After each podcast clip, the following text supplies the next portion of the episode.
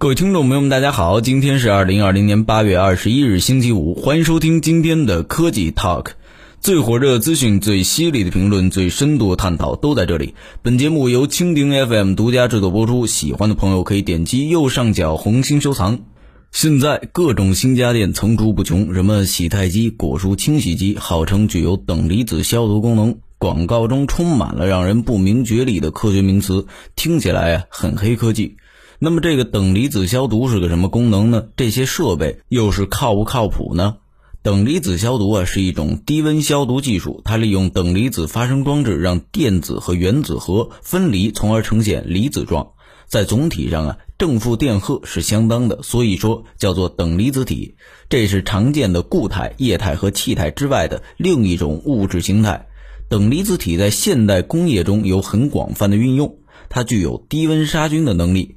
在许多不便于使用高温杀菌地方大有用武之地，比如说空气消毒、医疗器械灭菌等等。理论上来说，它也可以用于果蔬消毒。不过，消毒是为了杀灭细菌，对于水果来说，经过常规的清洗以及适当的烹饪，细菌啊是不会威胁到健康的。所以说，用等离子设备来消毒完全是没有必要的。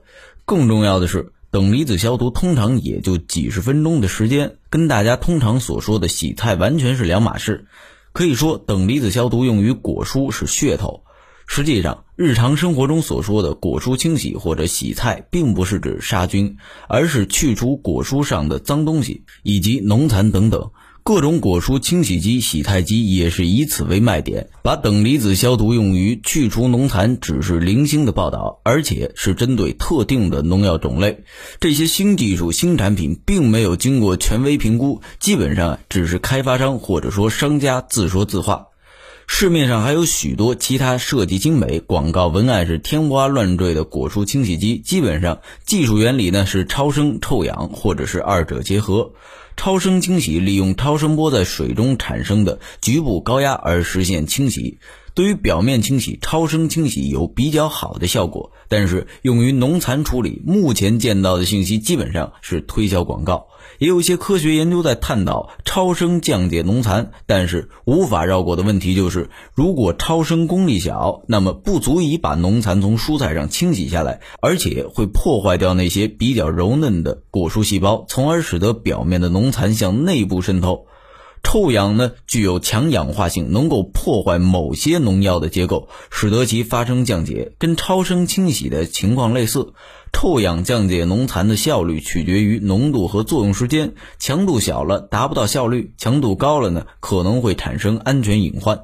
不管是超声和臭氧，在理论上都能够对于农残产生作用，但是除了上面所说的强度与效率的矛盾，他们也面临着三个商家回避谈及的问题。第一个，测试都是针对特定的农药进行的，而果蔬中可能存在的农残各不相同，性质也不同。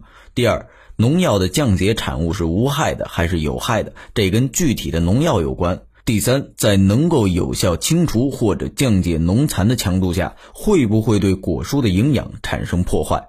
在各种果蔬清洗机广告中，厂家总是出示一堆权威检测报告，还有各种令人眼花缭乱的实验。不过啊，这些都是利用消费者缺乏专业知识而进行的忽悠。比如说检测，检测机构只是对送检的样品进行检测，权威只表示他们检测出来的数据是可靠的。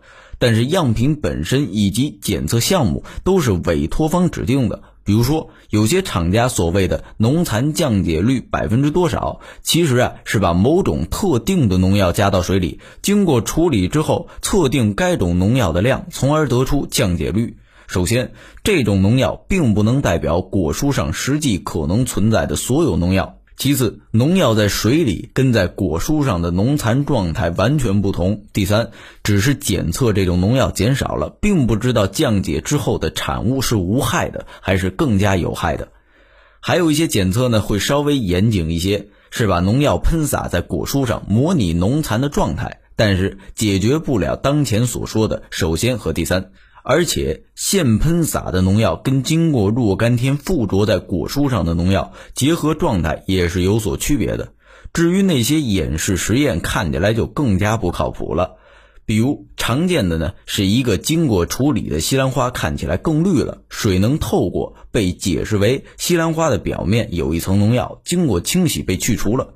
实际上是西兰花表面天然就有一层疏水的蜡，就像雨伞的布那样，阻止水透过。经过超声处理啊，那层蜡会被破坏掉，就跟普通的布一样了，水也能透过了。那层蜡跟农残毫无关系。以上就是本期科技 Talk 的内容，我们下期见。